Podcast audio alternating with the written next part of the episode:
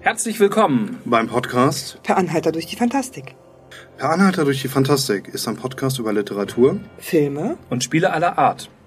Und jetzt anschnallen. und lausche auf.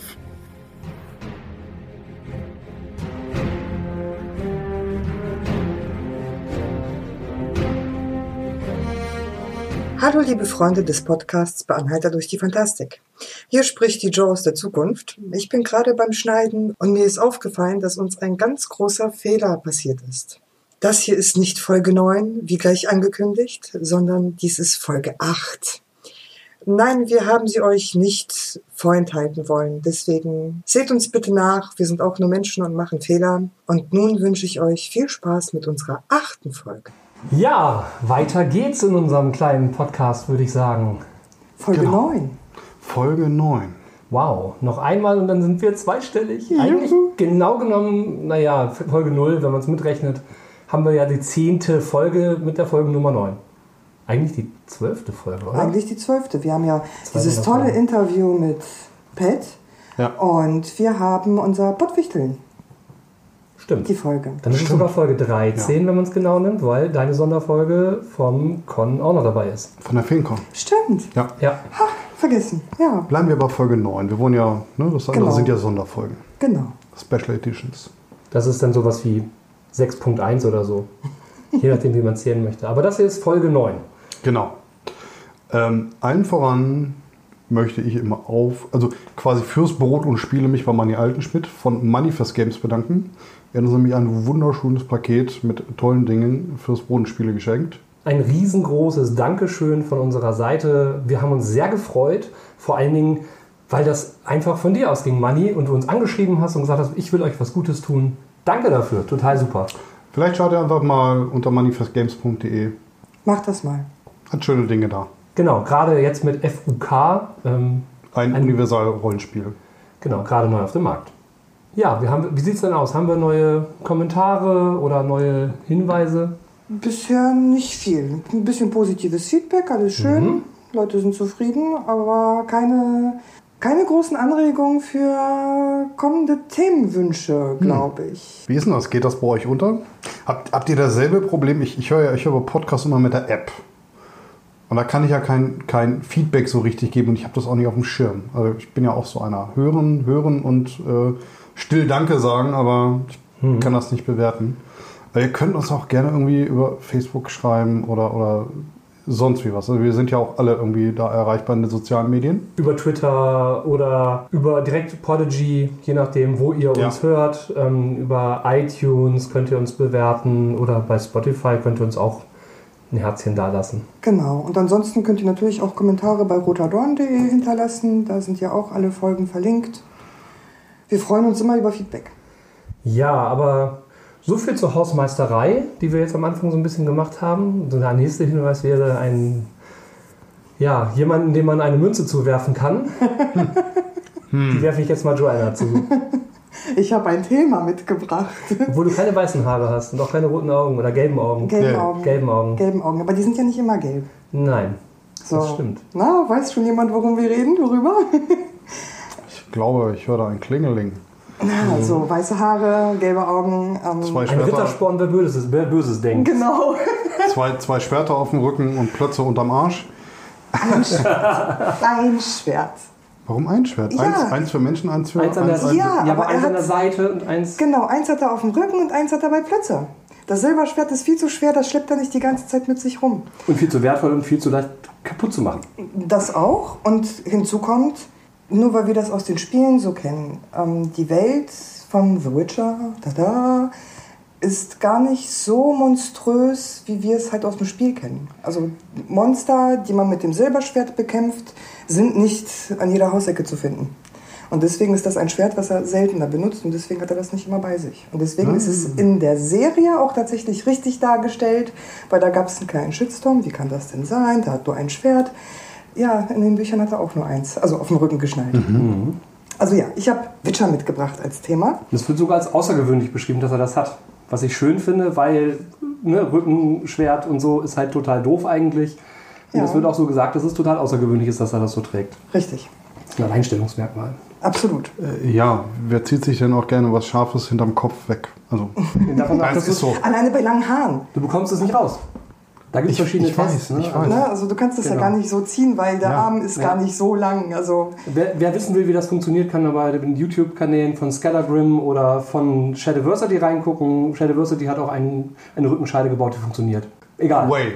Ähm, reden, reden wir über The Witcher. wir Genau. reden über The Witcher. Ich habe ähm, ganz neu kam im Dezember, ja, also am 20.12. kam ja die Serie auf Netflix. Habe ich lange drauf hingefiebert, acht Folgen und ähm, mit, mit dem Cavill als Geralt. Und da dachte ich, oh, das wird gut, das wird gut. Ja, und dann kam so der Cast raus und dann kamen so die, die ersten Kommentare. Oh, wie könnt ihr denn dies machen? Oh, wie könnt ihr denn das machen? Das passt überhaupt nicht zum Spiel. Ja, soll es ja auch gar nicht, weil es hat mit dem Spiel relativ wenig zu tun. Es hat ganz viel mit den Büchern zu tun. Und die Bücher und das Spiel gehen so ein bisschen auseinander. Das sind halt beides Adaptionen der Bücher. Beides sind Adaptionen der Bücher, aber die Spiele erzählen die Geschichte danach, also später nach den Büchern. Und die Serie erzählt im Endeffekt die Kurzgeschichten, also es sind acht Bücher erschienen und die ersten beiden sind Kurzgeschichtenbände. Und die Serie erzählt acht Folgen, jede Folge ist so eine Kurzgeschichte und die umreißen quasi den ersten Kurzgeschichtenband und den Anfang des zweiten. The Witcher, wie heißt das im Original? Ähm, Wiedźmin. Ja, das ist der erste Teil, der aber in Deutschland, glaube ich, auch nicht als erstes erschienen ist. ne? Nee, der erste Teil, also Wiedźmin heißt der Hexer, Mhm. so. Und der erste Hei- äh, Teil heißt Ostatnie Życzenie, der letzte Wunsch. Also das ist der erste Kurzgeschichtenband. Ja, genau. Und das ist aber, glaube ich, nicht als erstes erschienen, sondern der, das, der zweite Band ist, glaube ich, irgendwie als erstes erschienen oder sowas. Das war das Schwert der andersrum. Vorsehung. Ja, genau. Das ist, glaube ich, vorher erschienen oder so. Das weiß ich ehrlich gesagt gar nicht. Ja, ich Also, also im. Polnischen sind sie auch, sind als acht Bücher erschienen. Du kannst halt quasi Band 1 bis 8 kaufen, Mhm. äh, beziehungsweise 1 bis 7 und einen eigenständigen. Ja. Und die ersten beiden sind aber halt eben, also es fängt an mit Der letzte Wunsch, dann das Schwert der Vorsehung, dann die, ähm, das Erbe der Elfen und dann die ganzen anderen Bücher, die dann Okay. kommen. Ich bin gerade im zweiten Band. Im zweiten Band oder in der zweiten im, Kurzgeschichte? im, äh, Im Sword of Destiny. Ähm, also Schwert der Vorsehung. Genau. Genau. Ja, und die Serie ist halt äh, so ein Zusammenschnitt aus den ersten beiden Büchern. Also erzählt so die Kurzgeschichten und ja, zeigt so ein bisschen die Vorgeschichte, wie Jennifer zur Zauberin geworden ist.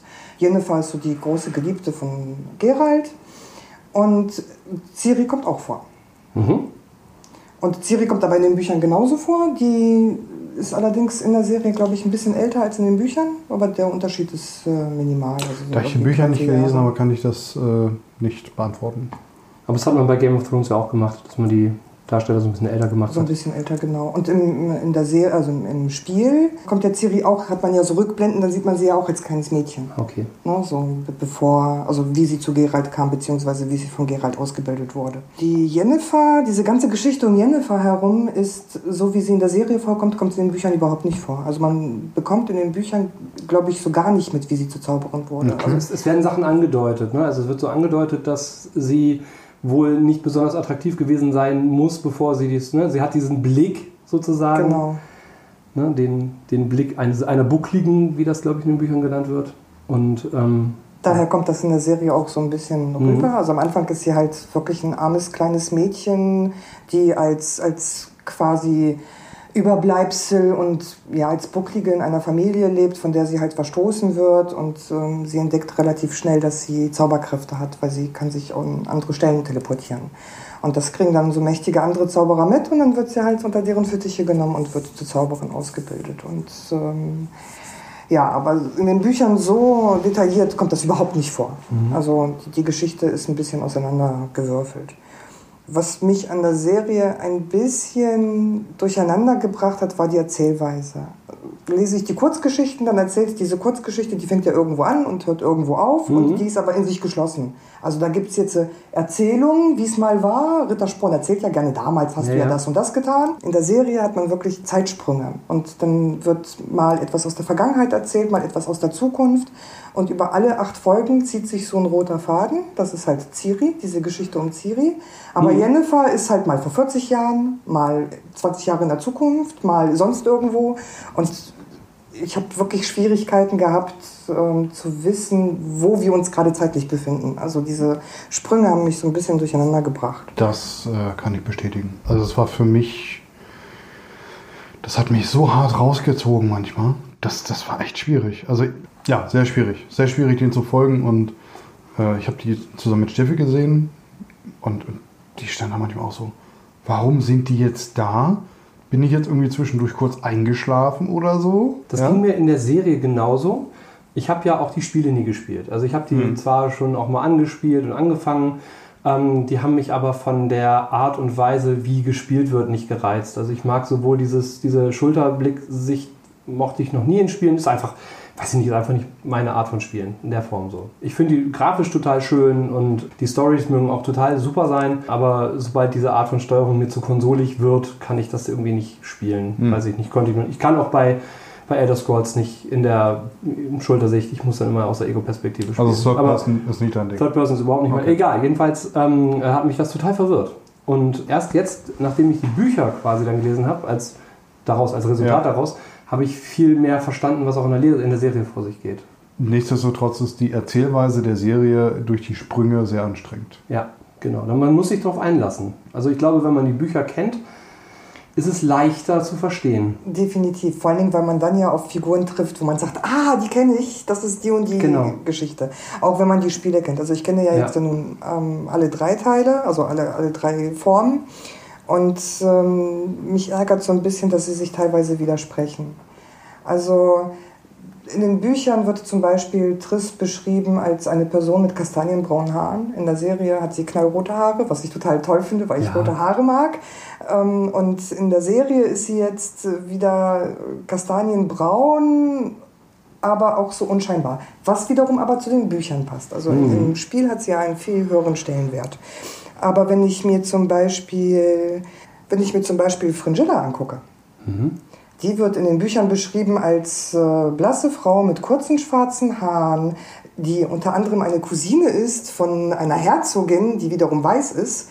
Dann verstehe ich nicht, warum in der Serie eine dunkelhäutige Schauspielerin gewählt wurde. Also das passt. Sie hat auch schwarze kurze Haare, aber sie kann schlecht eine nächste Verwandte von einer Person sein, die Ja. hellhäutig ist. Also da wurde so ein bisschen Ja, ich glaube, also ich glaube, das ist einfach dem modernen Drehen von Serien geschuldet und ich, ich finde es auch gar nicht schlecht, dass man, äh, ich sage mal in Anführungsstrichen, die Hautfarbe so ein bisschen ausklammert bei diesen ganzen Auswahlen. Ja, also dass man eben auch mal sagt, ja, warum nicht auch mit ähm, einem dunkelhäutigen Schauspieler ähm, besetzen.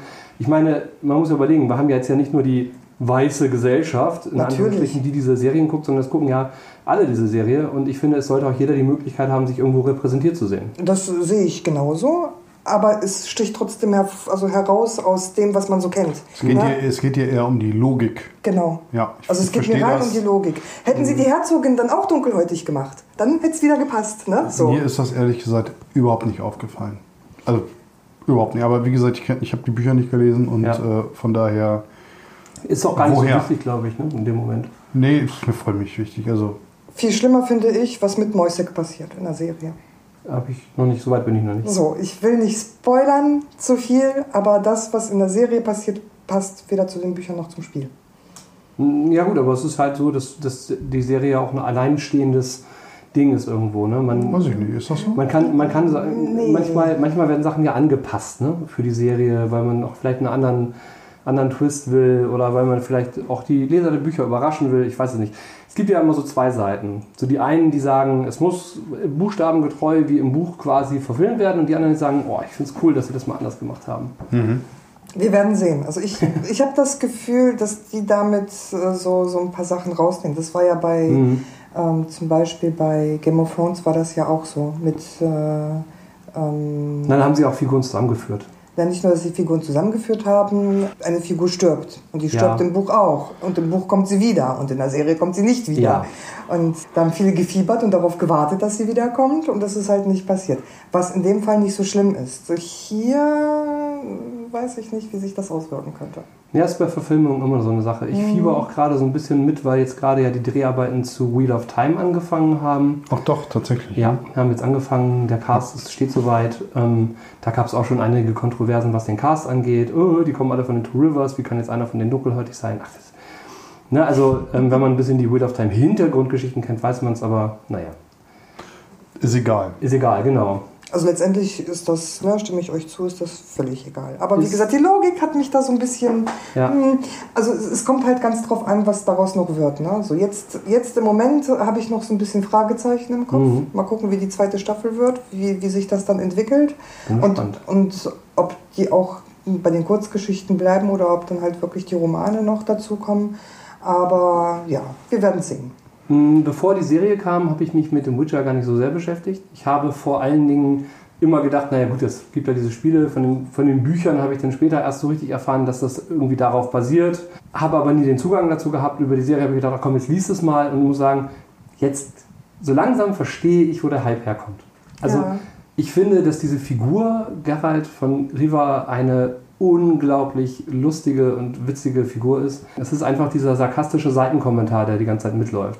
Im Grunde genommen ist er die Audio, der, die Audiokommentarspur zu irgendwelchen Märchen. Das ist mir nämlich aufgefallen. Alle möglichen klassischen Märchen sind irgendwie verwurstet worden Ja, und ähm, auf eine Art und Weise irgendwie durch den Dreck gezogen ähm, und das mit so einem sarkastischen Kommentar von Geralt, das ist großartig. absolut. Vor allem, wenn Rittersporn noch dazu kommt. Das Ja, ist ja. Ähm, auch immer ganz witzig. Wenn sie sich dann darüber lustig machen, dass äh, er ja irgendwie angeheuert werden sollte von einem Typen, der sich zu sehr an ein Mädchen auf einer Party rangemacht hat und die sich dann verpieselt hat und jetzt hat er nur noch einen Schuh und sucht nach ihr. das ist, Ja, ja. ja, Ja, da kommen viele, viele Märchen drin vor, das stimmt. genau. Ja, kleine Anekdote zu den Büchern. Ich habe ähm, von der Erstauflage alle Bücher zu Hause, nur eins hat mir gefehlt. Ui.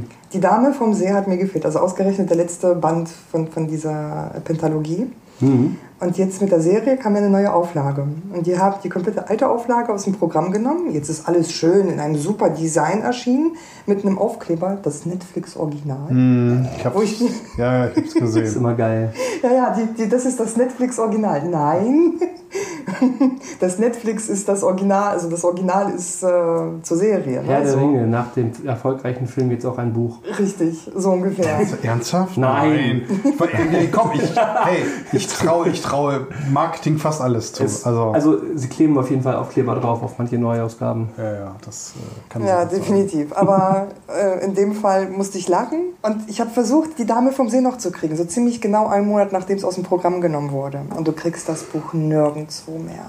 Und dann habe ich geguckt und bei, bei Ebay kannst du die gerade so für 60, 70 Euro gebraucht ersteigern. Und neu ist das letzte, was ich gesehen habe, für 193 Euro weggegangen. Für ein Taschenbuch. Noch ein Grund mehr für äh, E-Books. So, Das stimmt, ja. Und ich habe tatsächlich zwischendurch überlegt, ach komm, ich verkaufe einfach meine alten Ausgaben. Für ein Buch kriege ich so viel, dass ich mir davon die komplette neue Auflage kaufen kann. Aber auf der anderen Seite, nee, ist ja eigentlich ganz schön, dass ich das in der Erstauflage habe, alles, ne? Ich wollte gerade sagen, man ist dann ja doch ein bisschen bibliophil. So ein bisschen. Und ich habe tatsächlich aber jemanden gefunden, der bereit ist, äh, mir seins zu verkaufen. Und ich werde am Freitag nach Hannover fahren Cool. und es entgegennehmen. Hast du denn die alte Verfilmung mal gesehen? Nein, Nicht? ich kenne die alte Verfilmung nicht. Nein. Ach, Ich habe sie gesehen. Es ist jetzt schon länger her. Mhm. Ich wusste, dass es eine, schlag mich nicht, ich meine polnische äh, Fernsehproduktion war. Mhm. Ich, die, wurde, die wurde natürlich vorher total zerrissen, weil total schlecht und qualitativ und bla bla bla. Ne?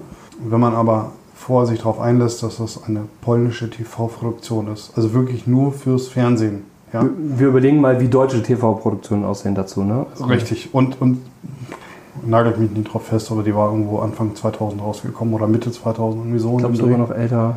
Mag sein. Lange Rede, kurzer Sinn. Ich habe sie mir angeguckt. Äh, Die Story war durchaus okay. Wie gesagt, qualitativ nicht mit irgendwas von Netflix oder Co. von heute zu vergleichen. Bei weitem nicht. Ja. Aber äh, mit Liebe zum Detail, die, das, was ging, haben sie gemacht. Also, war echt okay. Ich würde ihn mir jetzt nicht nochmal angucken, ich würde ihn euch jetzt auch nicht äh, unbedingt empfehlen. ne? Also ich habe einmal reingeguckt, habe ihn nicht ganz geguckt, aber von der Qualität her würde ich es vergleichen mit einem gut gemachten Fanfilm. ja, ich würde halt so sagen, 90er Jahre TV-Film Mhm. äh, RTL oder so. Ja. Aber- Hauptsache, aber- Das klingt solide. ja. Ne? Aber, aber die Story ist besser. Hey, ja. Ich bin, ich bin gespannt. Also ich äh, steht bei mir auf dem Plan noch, aber bisher hatte ich tatsächlich nicht die Gelegenheit. Also ich habe die Bücher alle auf Polnisch zu Hause, ich habe bis auf eins alle auf Deutsch zu Hause noch und ähm, also ich habe alle Spiele da natürlich. Ja, Das Boardgame fehlt hier noch. ja aber ich habe dafür auch das Rollenspiel. Ja, Stimmt. So, das Rollenspiel ist ja bei Truant erschienen, auf Deutsch zumindest. Kam letztes Jahr zur RPC. Nicht, CC. nicht RPC, genau. CCXP, Ja, ja. genau, zur CCXP. Also RPC auf CCXP kam es raus. Und habe ich mir natürlich sofort geschnappt und zu Mario gegangen, habe gesagt, hier, her damit. Und habe da jetzt auch reingelesen. Ich hatte noch nicht die Gelegenheit zu spielen, aber Dem können wir abhelfen. genau, das Du hättest hier zwei sehr willentliche Spieler sitzen. Ja. Ich würde mich quasi opfern. echt. Ja, ja. Oh, Ja. wirklich, wenn Ja. ich leite. Oh. Ja. Völlig selbstlos. Völlig selbstlos. Mhm. Also es ist, ähm, ja, ähm, vom Design her ist das alles ganz stark angelehnt an die Spiele, also vor allem an Witcher 3. Liegt aber wahrscheinlich auch daran, dass CD Projekt Red da auch ihre Finger im Spiel haben. Entsprechend das komplette Layout, die, alle Grafik, alle Illustrationen sind aus dem Spiel. Du hast neun Klassen und vier Rassen, wie es auch so bekannt ist. Und von den neun Klassen sind drei magisch. Und zwar hast du natürlich den Hexer, du hast eine Zauberin und die dritte magische Klasse ist, glaube ich, der Kleriker. Priester, ja. So, so Priester. Ja. Ich bin mir jetzt gerade nicht hundertprozentig sicher. Der Hexer zählt tatsächlich als eigene Rasse. Ja, sind ja Mutanten. ne? Ja. So, so, in, in dem Sinne, genau. Und ansonsten hast du Zwerge, Elfen und Menschen. Ja, so, wie Keine. Halblinge. Nee. Nicht, Ja, nicht gar nicht. spielbar. Zumindest nicht Ach so. spielbar. Ich glaube, mit der ersten Erweiterung, Lords und Ladies, kommt nämlich auch der Halbling dazu. Ah, sehr schön. Aber die sind, glaube ich, da auch nicht so häufig, ne? Und das ist mittlerweile auch erschienen, also auf Englisch Mhm. zumindest. Äh, Lords and Ladies ist das erste und das nächste, was kommen wird, ist noch das Monsterhandbuch. Also nach dem Grundregelwerk. Ja, Witcher ohne Monsterhandbuch, hallo? Ja, das geht gar nicht. Ne? Ähm, kleine Besonderheit, äh, statt Mana zum Zaubern oder Mhm. irgendeine andere Essenz, die du brauchst für Magie, benutzt du hier Ausdauer. Ah ja. Ja, das, das spiegelt, spiegelt dem wieder, was das, Das- Spiel zumindest wieder Klingt wie. Shadowrun. zum Beispiel. Finde ich aber auch gut. Ja, finde ich auch gut. Ja. Ansonsten ist das Ganze ein W10-System mit explodierenden Würfeln. Also du würfelst eine 10, darfst du nochmal. B10-Pool-System oder? Äh, nee, nicht Pool. Also du hast einen oder zwei, je nachdem, und Okay. äh, der explodiert halt. Witzigerweise explodiert er auch nach unten. Das heißt, wenn du patzt mit einer 1, darfst du nochmal würfeln. Wenn du dann mit einer 10 würfelst, darfst du nochmal würfeln und so summiert sich der Schaden nach oben. Ach, kann nichts schief Oh je. Ja. Das Es ist eine wiederum- gefährliche Welt. Das nach unten explodieren klingt äh, so ein bisschen wieder nach Space Gothic. Da passiert dir das auch. Ja? Da hast du aber ein Ist mir, glaub, Prozent. ist mir glaube ich, noch nie passiert. Ah, Ja, höchstens Ja. zwei, dreimal. Genau, ich wollte gerade sagen, da, da ist es ja dann, wenn du einen Pasch würfelst, auf den Prozent würfeln, dass du Ja, ja, ich, explodierst. Naja.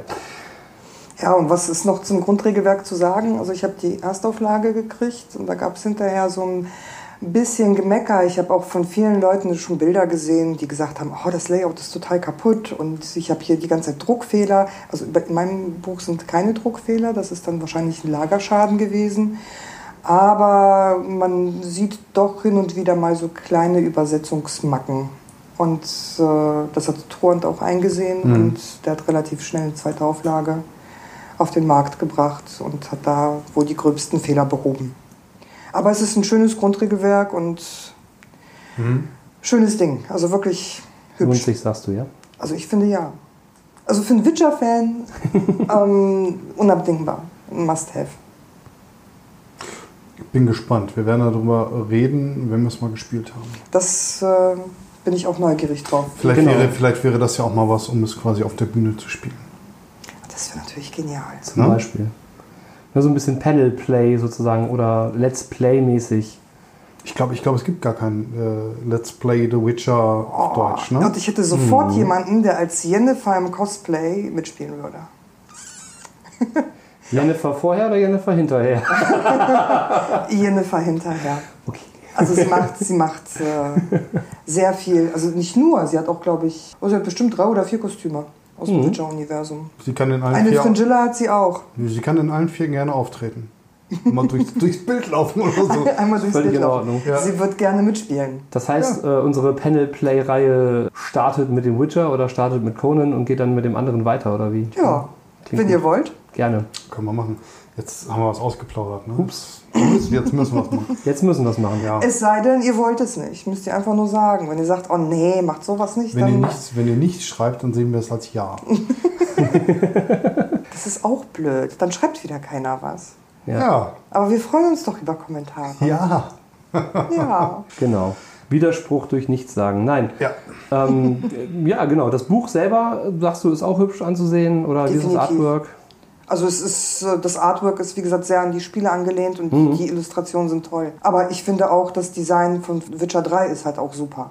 Also wenn man Allein die Anfangsszene, hallo? Nicht nur die Anfangsszene, wenn du dir auch dieses Gwent-Kartenspiel anguckst, was da Mhm. für Illustrationen auf diesen Karten drauf sind. Also ähm, das ist schon Liebe zum Detail. definitiv. Ja, also die, die Karten und alles war toll, aber diese Minigames, äh, also sowohl das Gwent als auch, was war denn das im ersten Teil? Da war auch irgendwie so ein Würfelspiel, ne? War Ich glaube, Ich habe damit nichts anfangen können. Also das ist, ich habe das völlig ignoriert. Aber sowas in, in Spielen als optionale Möglichkeit zu haben, finde ich schon mal sehr geil. Ja. Ich meine, das hat ja auch viele Leute bei Red Dead Redemption zum Beispiel total. Also ich kenne Leute, die haben Stunden Poker gespielt. Stunden. Stunden, Tage, Wochen. Ja, also nachdem du schon Stunden geritten bist, konntest du noch die restliche Zeit, die übrig geblieben ist, irgendwie äh, in Poker reinstecken. Ja, Genau. Ich bin nicht sehr storyorientiert. Also es bringt mir ja vor allem wenig bis gar nichts. Also, Doch, es bringt dir schon was, weil du zum Beispiel so Szenen hast, also du hast unter anderem eine Quest, da musst du den Baron in Gwent besiegen. Und äh, um das zu schaffen, musst du vorher oft gespielt haben, um die richtigen Karten zu haben. Ich. Und wenn du das schaffst, so alleine wenn man so Achievement-Jäger ist, dann wird die Storyline ein bisschen anders. Weil dann kommen nämlich andere Abenteuer hinterher. Dann kriegst du neue Aufträge von dem und so weiter und so fort. Und wenn du das nicht geschafft hast, dann bricht halt die Questreihe an der Stelle ab und hast du nicht geschafft und Pech. So ungefähr.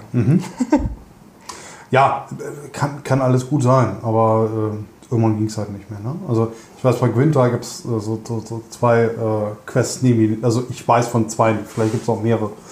Aber äh, mir war das so aufwendig und irgendwie, ich hatte nicht die Muße, mich in dieses System da reinzufuchsen. Irgendwo, nee, war nicht mein Ding. Da, da habe ich lieber irgendwelche Dinge totgehauen. Da Aber das unterscheiden ist- sich die Geister, ne? Aber das ist auch der Vorteil, du musst es ja nicht machen. Nee, ne? eben. Deshalb, es tut mir überhaupt nicht weh, wenn ich das nicht Minigames tue. dazwischen und wenn Ja. nicht, dann nicht. Ne? So. Also ich hatte Spaß daran. Aber ich habe äh, Gwent selber so, als es rauskam, ähm, habe ich auch einen Beta-Key gekriegt und ähm, das war mir dann, also habe ich zwischendurch mal so ein bisschen Ja. gespielt, aber das alleine hat es mir nicht gebracht. Ich weiß jetzt nicht, wie die Storyline ist. Du kannst ja so Singleplayer, gibt es richtig Story-Mode für Du bist, Gwent? jetzt, du bist jetzt bei dem. PC-Spiel dazu? Gwent. Ja, Ah, das weißt du gar nicht. Also neben Witcher haben sie jetzt auch wirklich Gwent rausgebracht. aha.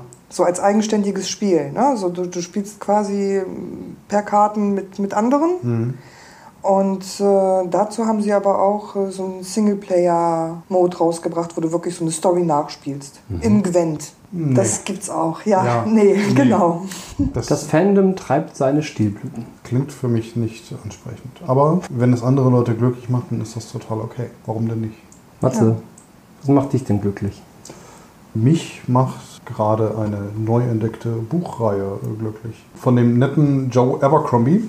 Die Trilogie, um die es jetzt erstmal geht, ist im Englischen The First Law.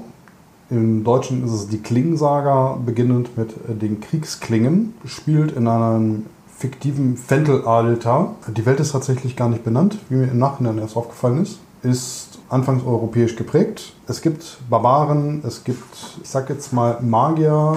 Die Magie ist nicht Feuerball werfend. Ja? Äh, es fängt sehr unscheinbar an. Die äh, Charaktere sind sehr liebevoll und gut ausgearbeitet, weil man wirklich bei jedem Charakter merkt, dass das einfach viel Liebe, also es ist wirklich ein Charakter mit Charakter. Sie sprechen anders, sie denken anders. Es gibt zum Beispiel einen Inquisitor da drinne, der ist früher ein schillernder Held gewesen und äh, wurde durch eine Kriegsgefangenschaft äh, beim alten Feind quasi zum Krüppel gemacht. Und äh, am Anfang dachte ich mir, der, der muss irgendwas um die 100 Jahre alt sein oder sowas, weil der hat solche Gebrechen. Und dann kriegst du das so ein bisschen mit. Und irgendwann wird erwähnt, dass er irgendwie so Mitte 30 ist. Und das ist der Krüppel. Und der kriegt auch die ganze Zeit dann irgendwie von den Höheren quasi dann immer so, ah, du bist ein Krüppel. Ja? Aber nach außen hin ist er natürlich der Inquisitor. Ja, also seine Gedankengänge sind dann halt immer so, wenn, also, wenn irgendwelche Leute gefoltert oder Geständnisse, sage ich jetzt mal so, äh, hervorgebracht auf die Unart der Inquisition. Ja? Und dann denkt er sich, warum mache ich das jetzt hier eigentlich? Verdammte Scheiße, ich könnte jetzt eigentlich, äh, ne, also er ist von Adel, ich könnte jetzt auch eigentlich zu Hause sitzen bei meiner Mutter, so ungefähr. Ja? So, Okay. eine Frau will mich eh nicht, aber warum, warum mache ich das einfach? Und dann geht es immer weiter. Also die Frage wird, bis jetzt wurde sie noch nicht geklärt. Ne? Wie viele Bücher hast du denn schon aus der Reihe gelesen? Ich bin jetzt im dritten Band, also quasi im eigentlichen Ende der Trilogie. Ah, okay. Ja, es ist also damit abgeschlossen. Es gibt, wie gesagt, weiterführende Bücher. Gibt quasi mittlerweile drei Trilogien, die in dem Universum spielen. Zu den zweiten kann ich nichts sagen. Ich habe sie jetzt über diverse Portale quasi äh, gebraucht gekauft. Mhm. Wie gesagt, werde ich dann auch nochmal lesen. Sehr unüblich für mich, dass ich dann doch jetzt alles auf einen Schlag kaufe, aber äh, ist echt gut. Also Abercrombie schreibt gut. Also ich, ich finde, er, er schreibt unheimlich gut. Äh, die Übersetzung dementsprechend ist gut. Ne? Wie gesagt, das Original kann ich nicht beurteilen, weil ich es halt in der Übersetzung gelesen habe. Mhm.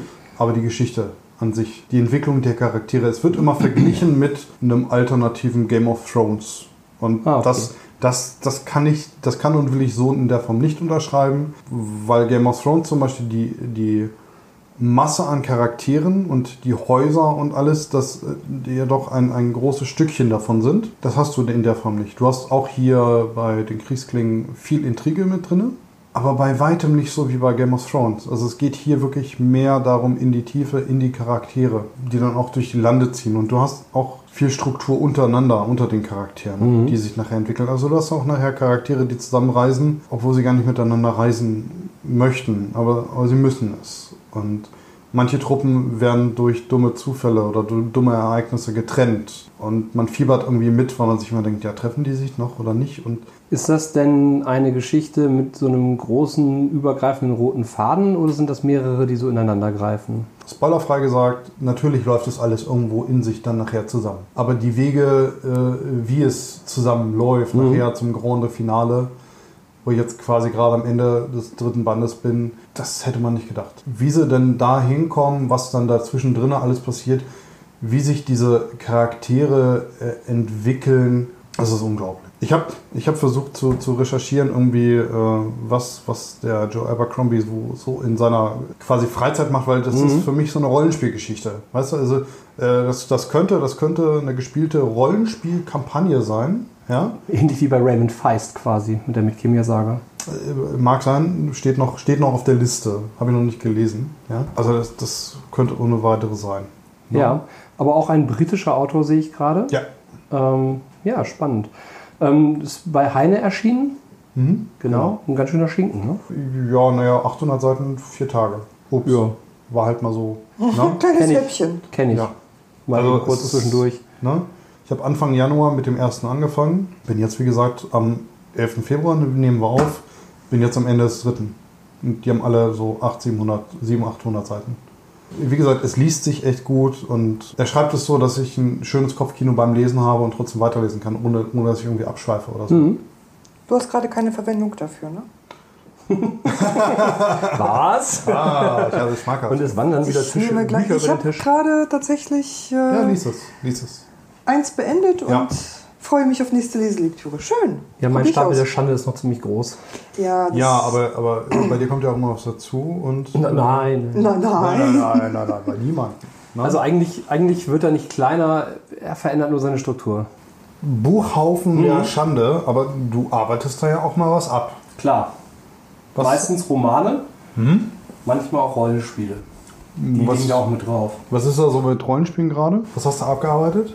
Mein absolutes Highlight des Jahres bis jetzt, ne? also man soll ja immer sagen, es war der schlimmste Tag meines Lebens, bis jetzt, Ja. nein, auch ich würde sagen der letzten Jahre tatsächlich ist Tales from the Loop. Okay. Ich muss sagen, dass mich kaum ein Rollenspiel in letzter Zeit so sehr abgeholt hat wie das.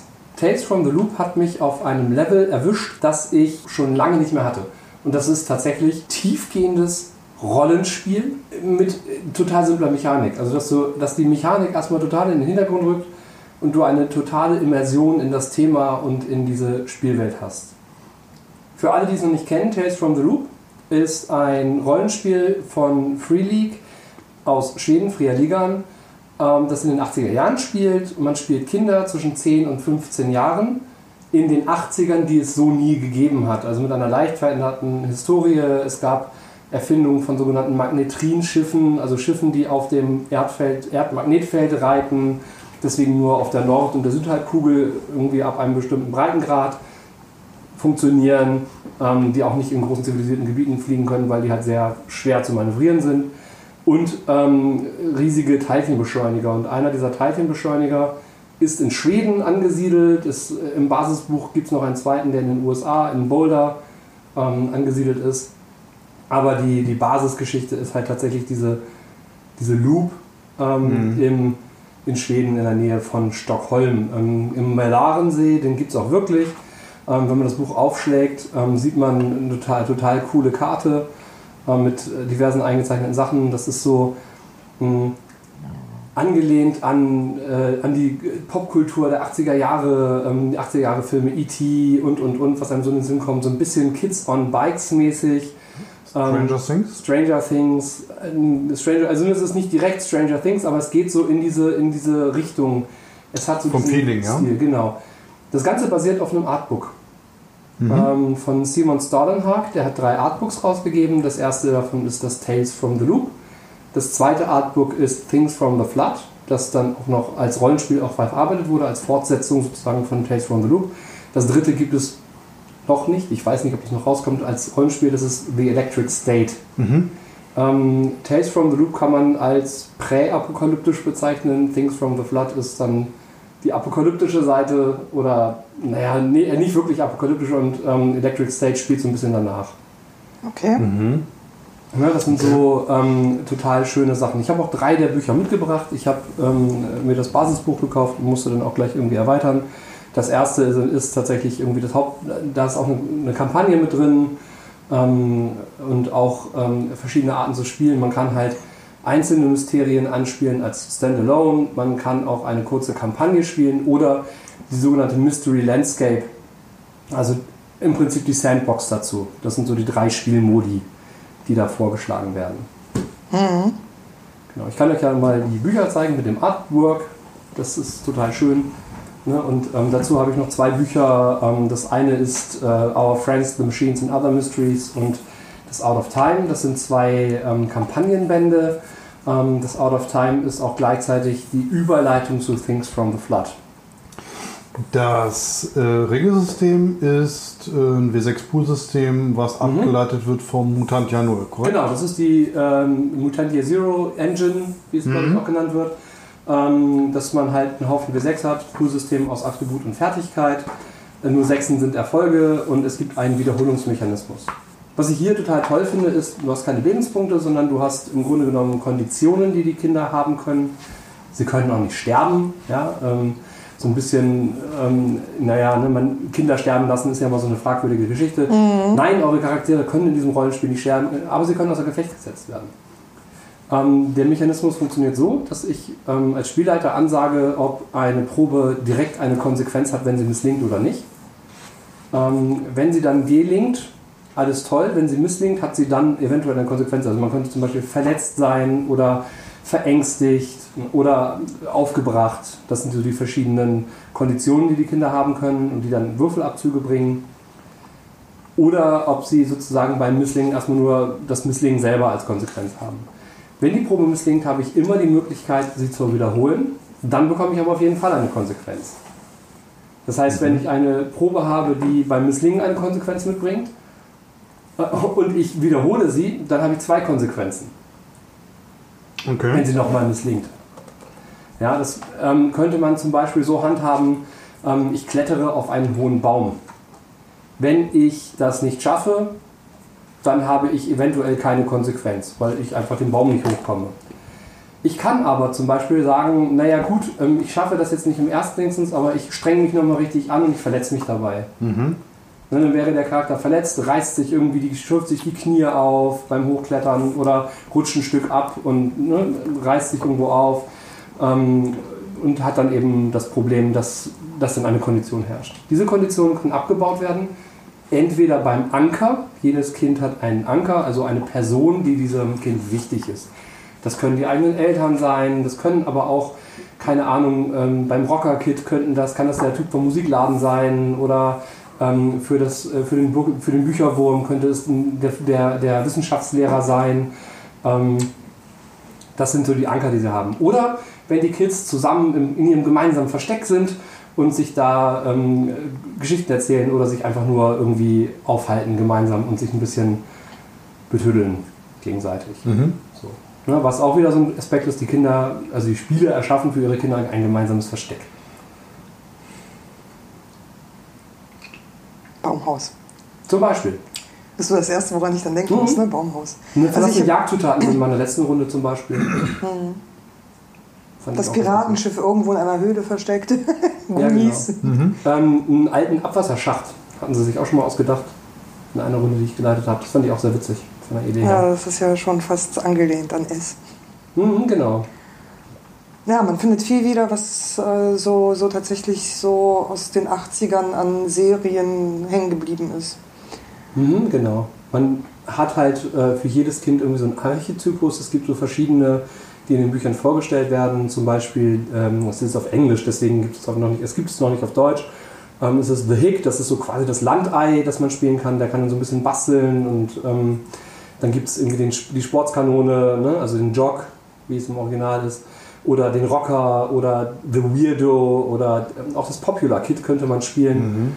Ähm, und das sind dann so die Rollen, die man annimmt. Und jedes dieser Kinder hat halt bestimmte Fähigkeiten, die es besonders gut kann oder wo es halt besonders fokussiert drauf ist. Zudem bekommt jedes Kind ein sogenanntes ikonisches Item, also ein Iconic Item, das immer einen Bonus bringt, wenn es irgendwie sinnvoll eingesetzt werden kann. Und dieses Iconic Item sollte so ein bisschen von dem Kit selber abhängen. Also ein Popular Kit könnte zum Beispiel sowas wie ein, cool, ein cooles Ding haben, das keine andere hat. In den 90ern wird dann vorgeschlagen sowas wie ein Pager. Oder du hast als, als Troublemaker so ein Skateboard, könntest du haben. Kriegst dann immer, wenn du dann, keine Ahnung, willst weglaufen, willst vor jemandem fliehen, mit deinem Skateboard kriegst du plus zwei. Du willst dich irgendwie ähm, einem Erwachsenen, Erwachsenen entziehen, der dich festhalten will, ziehst ihm eins mit dem Skateboard über, kriegst du nochmal plus zwei, so ungefähr. Ne? Du machst ein paar Tricks, um Kinder, andere Kinder zu beeindrucken, dann kriegst Plus du halt zwei. plus zwei darauf durch dein Skateboard. Ja. Also, Im Grunde ist es so, dass man, wenn man dieses Spiel spielt, gemeinsam die Charaktere erschafft und auch ein Beziehungsgeflecht unter den Charakteren aufbaut. Das haben ja diese Mutantia Null Engine Rollenspiele ein bisschen gemeinsam, dass es wichtig ist, wer mit wem irgendwie in irgendeiner Form verbunden ist.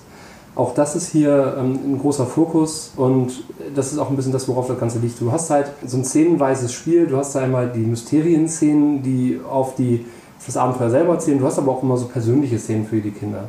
Ne, die Kinder kommen nach Hause, sind zu spät zum Abendbrot, kriegen Ärger mit den Eltern.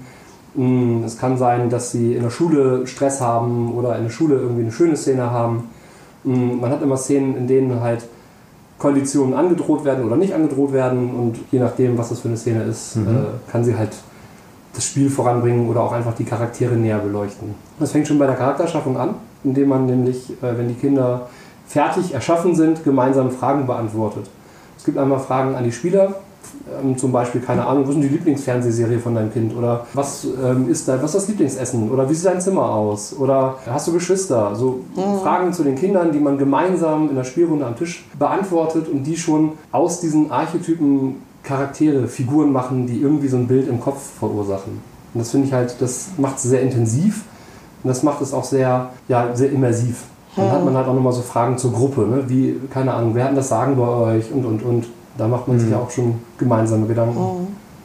Also ich mag das ja an den Filmen zum Beispiel, dass die Gruppen immer so super zusammenpassen, obwohl jeder der Charaktere halt eben ein ganz anderer Stereotyp ist. Genau. Ne? Du hast den kleinen dicken Jungen, der am liebsten Schokolade isst, dann hast du den kleinen Brillenträger, der sich mit Computern gut auskennt, dann hast du natürlich das Mädchen, das irgendwie überhaupt nicht reinpasst, aber mit den Jungs rumhängt. Ja, Und mich hat das halt richtig abgeholt. Ich muss dazu sagen, einer meiner absoluten Top-Lieblingsfilme ist auch seit einigen Jahren Stand By Me. mh, genau. Ähm, großartiger Film mit Will Wheaton unter anderem.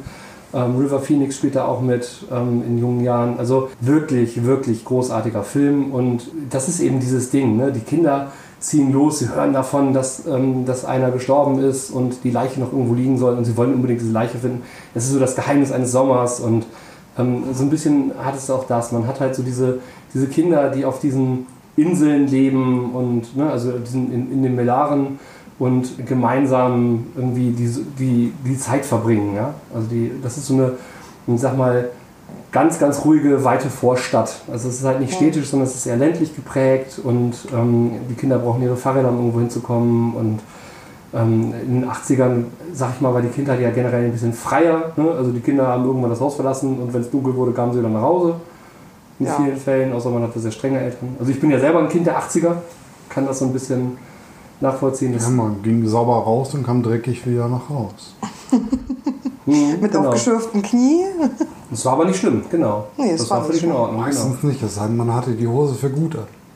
Naja, Die genau. hat man ja nur sonntags angezogen. Ja. Ne? Das ist ja.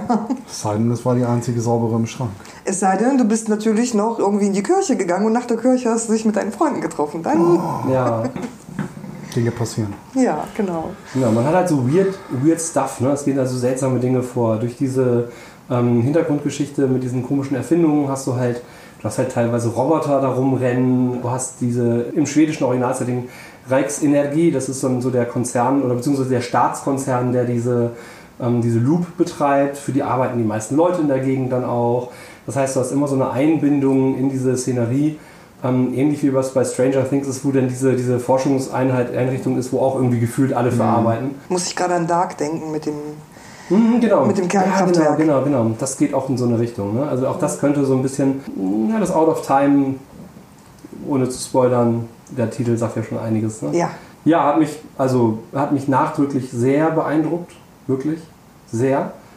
Und ich muss sagen, ich werde da jetzt auch mehr mitmachen. Ich werde das spielen. Ich werde die Kampagne aus dem Buch anbieten. Und ähm, diese Kampagne, die ist besonders, denn jedes, es sind vier Abenteuer, die zu einer Kampagne zusammengestrickt werden. Und jedes dieser Abenteuer spielt in, einem, in einer Jahreszeit. Es beginnt im Sommer.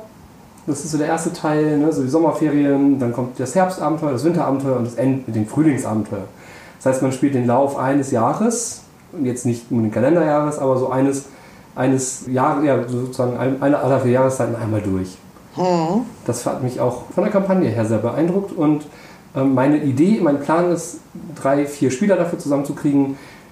Das erste Abenteuer im Sommer, das zweite im Herbst, das dritte im Winter Ah, und das okay. vierte dann tatsächlich im Frühling zu spielen. Das heißt, diesen Sommer werde ich anfangen, ähm, die Kampagne zu spielen, zu leiten.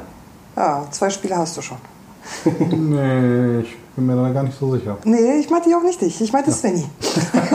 Weil, also ich, Ich habe drei, Anne ist auf jeden Fall auch dabei. so, also ich. finde, ähm, sobald ich irgendwie mitkriege, dass ein Film kommt, der so in diese Richtung geht. Ne? Mhm. So, so gerade Stand By Me zum Beispiel oder die Goonies. Oder Mhm. deswegen habe ich Stranger Things auch so gefeiert, weil ich das von der Art her ganz toll finde. Ich mag diese Kinderabenteuer, weil das für mich so ein bisschen, es geht zurück so in meine Kindheit und Mhm. das ist die Kindheit, die ich gerne gehabt hätte. Genau, und es ist halt so, dass man nicht mehr, dass halt wirklich kleine Dinge zu großen Abenteuern werden können. Du brauchst nicht die weltumspannenden, großen, epischen Dinge, um für Kinder spannend zu sein, sondern für Kinder ist es ja schon die große Gefahr, wenn Erwachsene etwas mitbekommen. So. Und das macht es halt interessant, ne? weil man eben ähm, gar nicht so, ja, in vielen so, ja gut, jetzt habe ich folgende Kampfwerte, keine Ahnung, hast du ja in vielen Abenteuern, das mag ich auch total gerne. Ich ähm, spiele auch gerne irgendwie so ein bisschen taktische Kämpfe in manchen Rollenspielen aus. Aber gerade in diesem geht es halt wirklich darum, ja, weiß ich nicht, wenn die Kinder sich auf den Kampf einlassen, haben sie meistens schon irgendwie verloren. Dann geht es eher darum, zu entkommen oder wegzulaufen oder ähm, Schlimmeres zu verhindern. Ich bin nicht die Zielgruppe. Ich glaube, wir machen nochmal einen One-Shot. Ja, ich, ähm, ich will das, ich, ich, ich lehne es nicht ab, bevor ich es nicht getestet habe. Mhm. Sehr gerne. Ich glaube, Things from the Flood könnte dich sogar noch mehr abholen als das. Mag, mag sein. Also am Anfang dachte ich mir so, hm, präapokalyptisch und so weiter. Das, Mhm. ne, das ist ja durchaus schon so ein Ding und ich mag das äh, Ja-Null-System und äh, das ist alles toll. Das Artwork ist auch großartig. Gefällt mir sehr gut, aber so dieses Schaut euch wirklich diese Artbooks mal äh, an. Kinder, Kinder erleben ihren Sommer und erleben Abenteuer und gerade, also ich mochte Stand By Me zum Beispiel früher schon. Ich fand den tot langweilig. Ich kann den immer wieder gucken. Ja? Ja, ich auch. Die Goonies, die Goonies, ja, okay, da bin ich schon dabei. Das ist meine Schokolade, sag ich dazu nur. Ich fand aber auch zum Beispiel äh, Stranger Things, was ist jetzt die aktuelle Staffel? Staffel 3, ne? Ja. Ja. Genau, ab Staffel 3, äh, da wurde es so ein bisschen interessanter für mich. Also das Ende, Ende Staffel 2 war okay, also da, da so Mitte, Mitte Staffel 2, ich habe immer noch die, nicht diesen Hype und alles verstanden. Also das war hochkarätig gemacht, und, aber das hat mich nicht interessiert so wirklich. Und dann so am Ende, da passierte dann ein bisschen mehr. Da kam ich dann so ein bisschen mehr, da wurde ich dann ein bisschen mehr abgeholt und dann Staffel 3, ja. Aber wie Hast du gesagt, mich jetzt Stranger Things gerade in der ersten Staffel Ja. richtig abgeholt? Total. Also, ja, ja. hinterher, naja, mal gucken, wie die vierte wird. Die sind alle drei nicht schlecht. Aber, aber also die erste, die fand ich richtig gut. Also total. Mich, ich fand auch ähm, äh, den, den Sheriff super. Ja. Der, also großartig. Der Großartige Sheriff, Figur, der, ist der toll. war super, der hat auch eine äh, super Entwicklung. Ja, Also so im Gesamten gesehen. ich generell. Also auch alle Figuren. Toll. Top. Finde ich super. Hat mich abgeholt. Also dieses D&D-Spielen im Keller. Erinnerte mich echt an früher so ein bisschen. Weißt du? Ist ja richtig, aber, aber ich. Also, ge- genau das ist es zum Beispiel. Es wird immer, wenn man über Stranger Things, ja, die spielen die und die und hin und her und wir sagen, ja, aber es ist doch gar nicht spannend, denen dabei zuzugucken bei etwas, was man selber getan hat. Also vielleicht fehlt mir dieser Nostalgiefaktor Mhm. oder vielleicht geht mir der einfach ab. Ich habe keine Ahnung. Das ist, also. Ich, ich, glaube, ich glaube, wenn ich, wenn ich bei meinen eigenen Kindern, die nicht vorhanden sind, aber wenn ich bei meinen eigenen Kindern ins Zimmer gucken würde und die würden gerade D&D spielen, dann würde mir das Herz aufgehen. Aber Schauspielern beim D&D zu spielen, weiß ich nicht.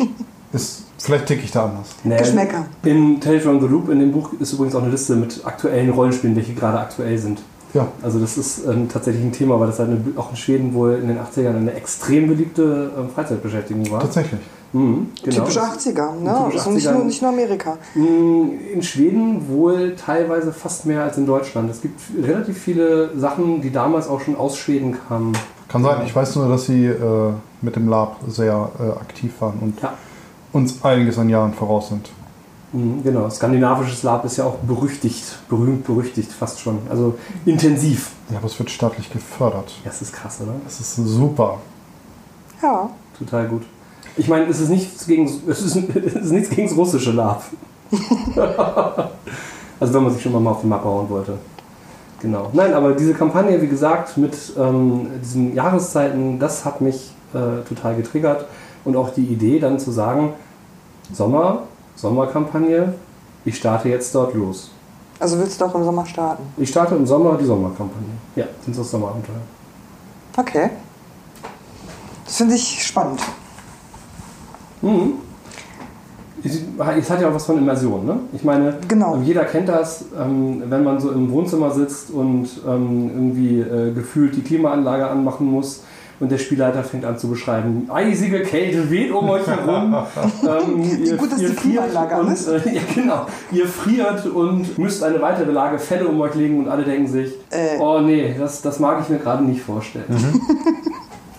Das ist ja auch so schön, äh, saisonal angepasste Abenteuer zu spielen. Ja, Womit wir dann auch schon beim Hauptthema werden. genau. Ja. Habt ihr das schon mal gemacht? Irgendwie ein Abenteuer, das irgendwie passte? Also ich Hab sag mal ich. das Blutabenteuer oder so in der, in der Sommerhitze oder. Also ich habe für Wolsung ein Abenteuer von, von einem Fan gekriegt, der hat so eine Weihnachtsgeschichte gebaut.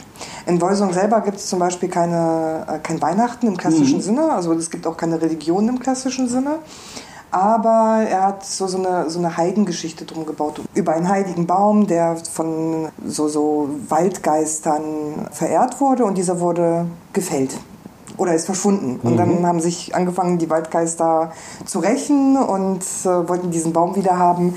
Und ja, es war so im Endeffekt so eine leicht angehauchte heidnische Weihnachtsgeschichte. Und die habe ich dann tatsächlich auch kurz vor Weihnachten geleitet. Und dann ging es auch so mit, mit, bei Wolsung hast du das ja häufiger, die Leute lesen Zeitungen, in der Zeitung steht dann hier Jahrmarkt kommt und Väterchen Frost und so, solche Geschichten kamen halt. Und Jahreswechsel natürlich und äh, das habe ich dann Anfang Dezember angefangen zu leiten und ja, wir haben das versucht dann vor Weihnachten oder zu Weihnachten durchzukriegen. Hat es geklappt? Nein.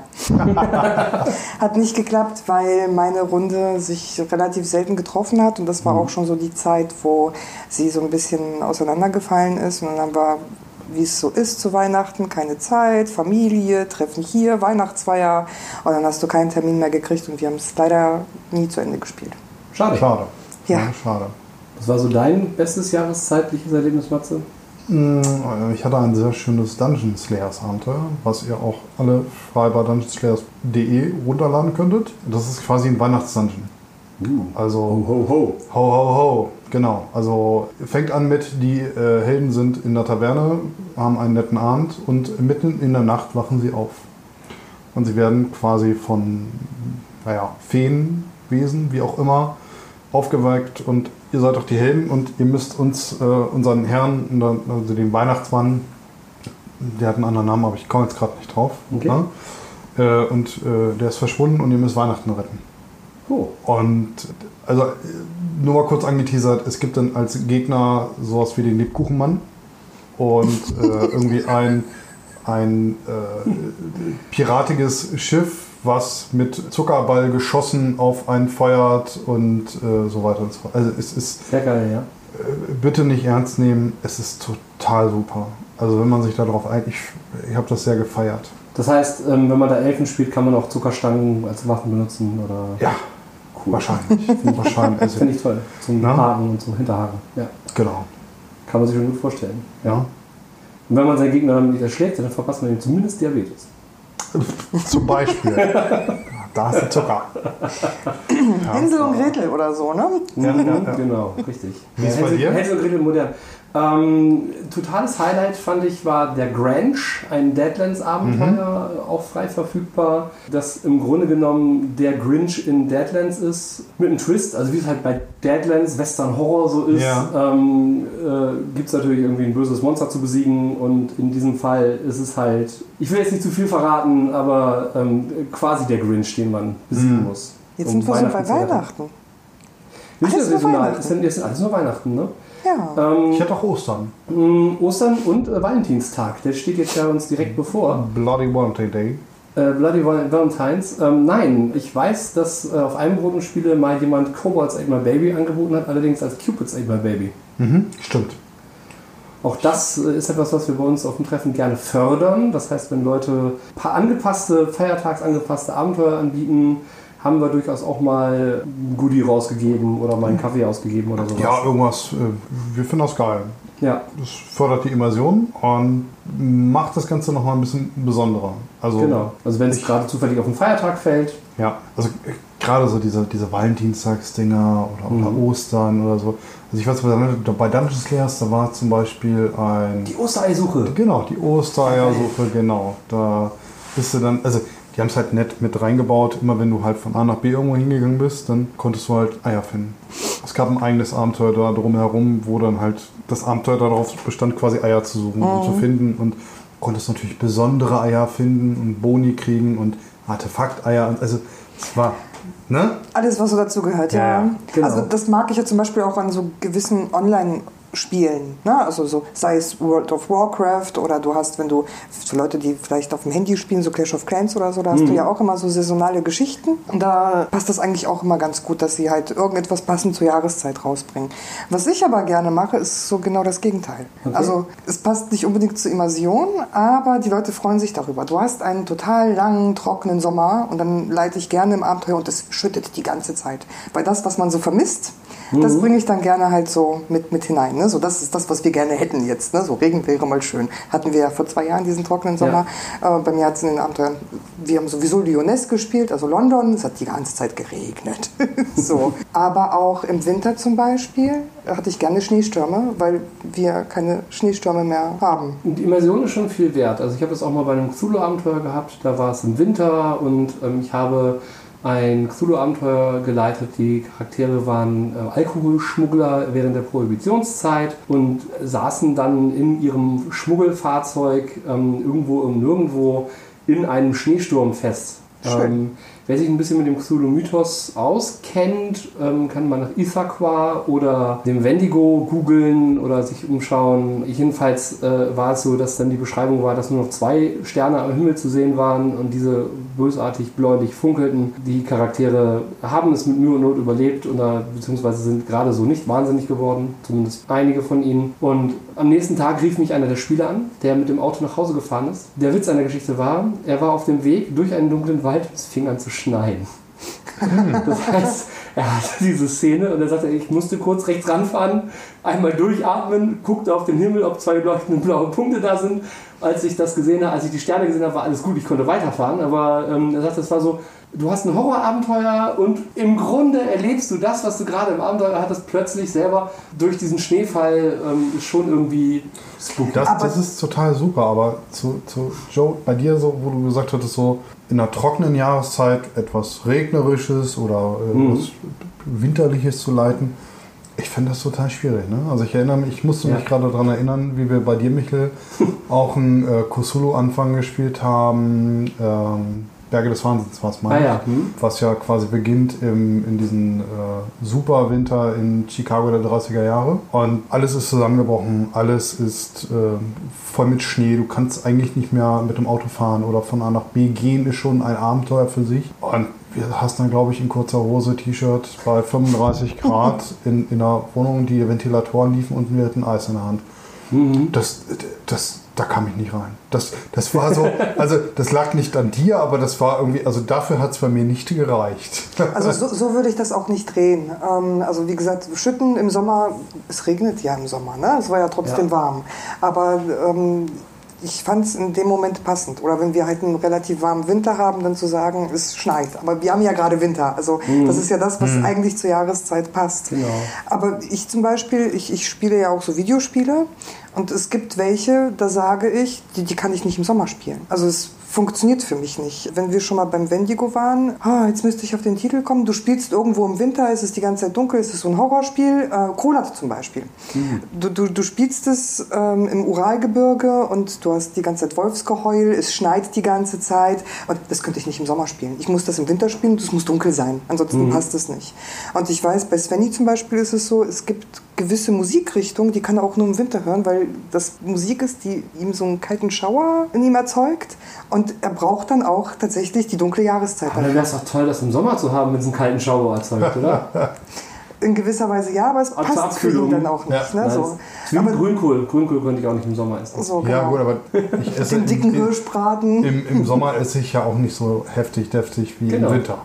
Das ist, äh, das kann Ja. ich, also das mit dem Essen kann ich nachvollziehen, das mit der Musik und den Spielen nicht, weil klar, ich verstehe, äh, vom Ambiente her gibt es viele Spiele, die man entweder bei Tageslicht oder, oder im Dunkeln oder eher auch wirklich intensiv spielt. Das heißt, ich weiß, äh, ich bin jetzt erstmal die nächsten zwei Stunden irgendwie alleine oder so. Also wenn ich überlege, Ten Candles zum Beispiel, jetzt mal um mal in die Rollenspielszene zu gucken, kann ich mir eigentlich kaum im Sommer vorstellen, weil du brauchst es dunkel. Also es Ja. ist halt, du müsstest halt um 12 Uhr nachts anfangen und das ist mir ein bisschen zu spät. Wir haben es wir haben's im Spätsommer mal gespielt, au- auf, dem- auf dem Brot. Ja, ja. Und wo es halt gerade dunkel wurde. Mhm. Das war eigentlich ganz schön. Ja. Das war okay. Naja, weil es halt draußen langsam dunkel wird, ne? Aber wenn Genau. du halt wirklich im Hochsommer, wenn Ja. die Sonne irgendwie bis, keine Ahnung, Mitternacht gefühlt jeden Mhm. Tag erhält, könnte ich mir das nicht so gut vorstellen. Es sei denn, du hast einen Raum, den du gut abdunkeln kannst. Ja. Oh. ja das mache ich zum Beispiel mit, mit äh, Spielen oder so. Wenn, Mhm. ich, wenn ich Bock habe, irgendwas zu spielen, dann Jalousien runter und. Außerdem Jalousien sind was Tolles dafür. Ja. Ja, aber trotzdem, also für mich ist das immer so, so eine Sache von Atmosphäre und Mhm. es gibt Sachen, die passen da ganz gut. Ja. Und dann habe ich das auch gerne so. Also wie gesagt, Kodat im Sommer spielen ist so, weiß ich nicht. so. Nee, kommst du nicht rein und man hat auch keine Lust.